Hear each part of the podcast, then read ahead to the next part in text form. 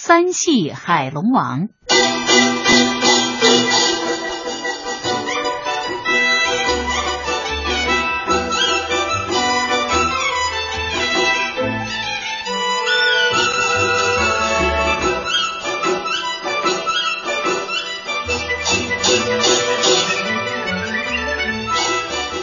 很久以前，在东海上有个岛，岛上有个村庄叫鲁家村。这个村子里住着十几户姓鲁的庄稼人，他们依靠种地、打鱼，过着清苦日子。岛上天旱少雨，人们就只好把仅有的几头猪、羊杀了，到村外的龙王庙去求雨。倘若龙王高兴，赐一点雨水。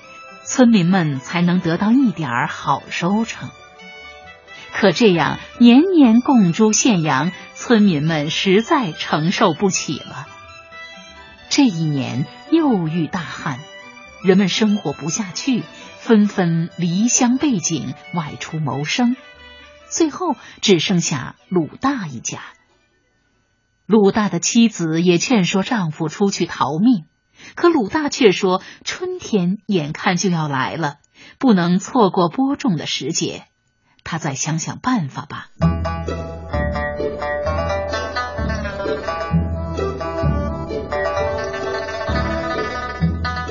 第二天一大早，鲁大就来到龙王庙。只见庙堂塌了一个屋角，庙堂中间端坐着的海龙王塑像，身上布满了蜘蛛网。供桌也破了，中间还有一个头一般大的窟窿。鲁大看到这个破洞，脑中突然有了个主意。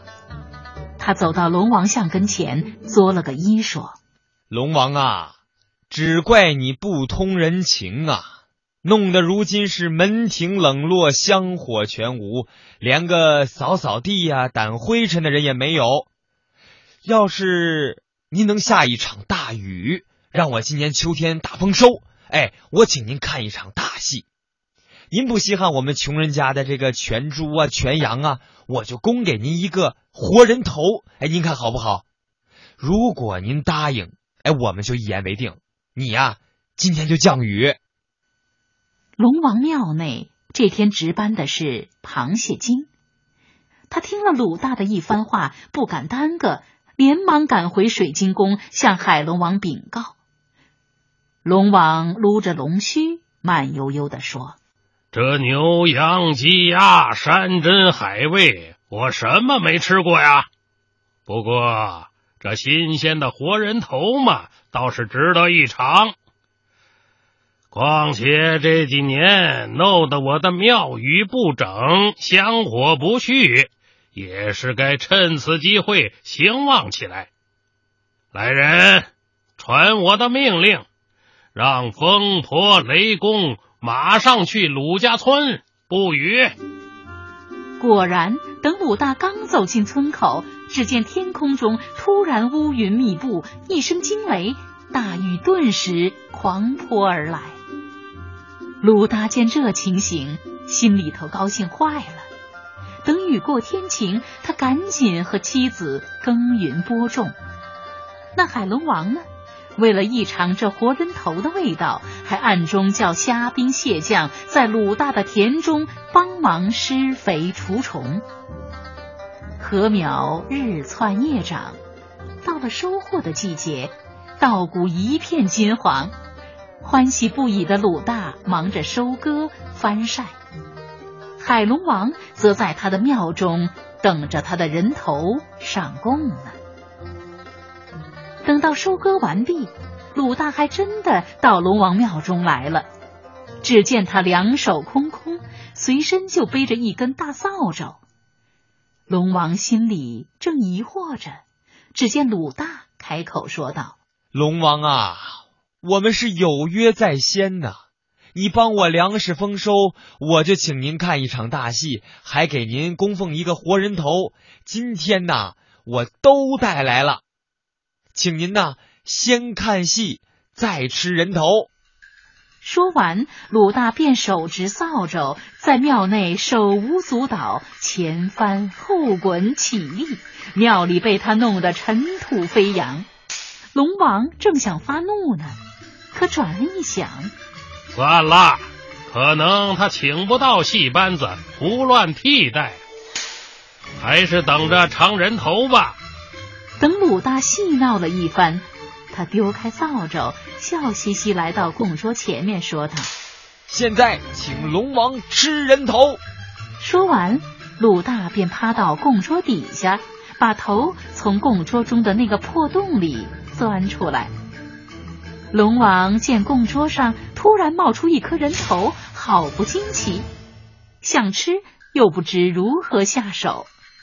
他伸出一双枯瘦如柴。指甲三寸长的龙爪向鲁大的头抓去，鲁大一见，连忙把头一缩，从桌底下钻了出来，又笑嘻嘻的说：“龙王啊，这个您戏也看了，头也长了，我呢，呃，愿也算是还了啊，我们互不亏欠啊，希望啊，咱们来年啊，呃，再互利互惠啊。”说完，鲁大拿着扫帚扬长而去。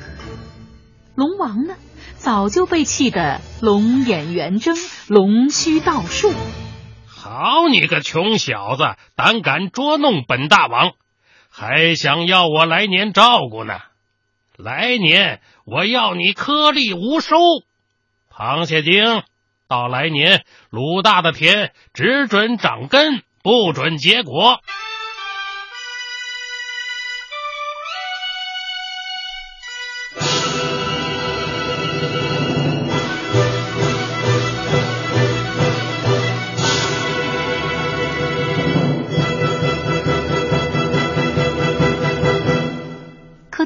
年，鲁大刚巧在地里种了番薯，多亏谢金尽力，番薯长得像象腿一样粗壮。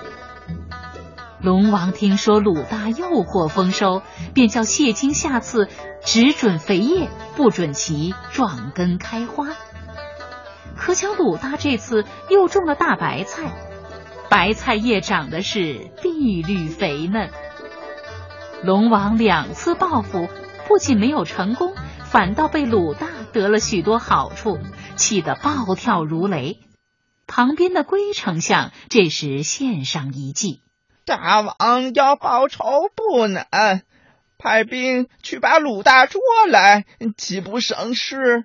龙王一听，拍案叫对，立马把谢金叫来，命令他前去捉打鲁大。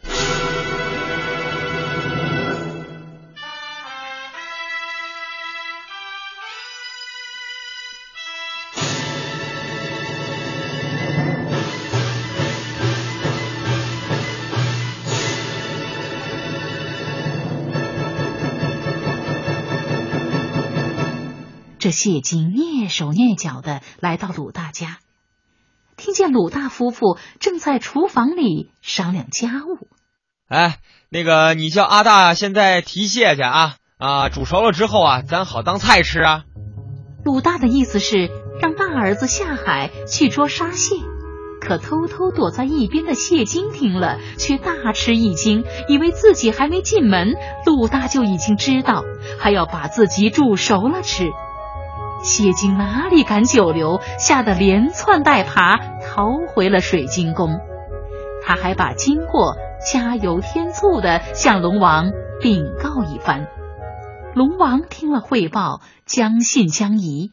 一旁的龟丞相又有主意了：大王不必着恼，下官陪同大王亲自前去，便知分晓。傍晚时分。龙王与龟丞相出了海面，悄悄来到了鲁家村。大王，我从前门进去，你从后门而入，这样鲁大就插翅难逃了。这时，鲁大刚从田里干完农活回来，他把从田沟里捉到的一只乌龟扔给在门前玩耍的孩子，自己进屋准备吃晚饭。正准备吃饭。鲁大的妻子进来，告诉他拴在后门口的大黄牛挣断牛绳跑了。鲁大一听，连忙对在门口玩耍的两个儿子叫道：“阿大呀，把乌龟交给阿小，快拿根绳来啊，跟我出后门抓大黄去。”躲藏在前面的乌龟丞相一听，以为鲁大要把自己交给阿小来管，还要到后门去捉大王，暗想还是溜之大吉吧。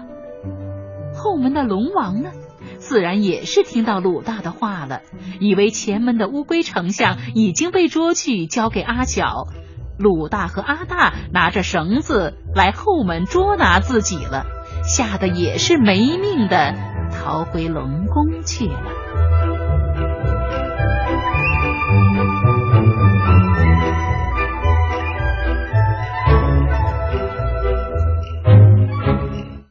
从此以后，海龙王再也不敢与鲁大为难了。鲁家村的收成也一年比一年好起来，搬迁出去的村民们也都陆陆续续回到了家乡。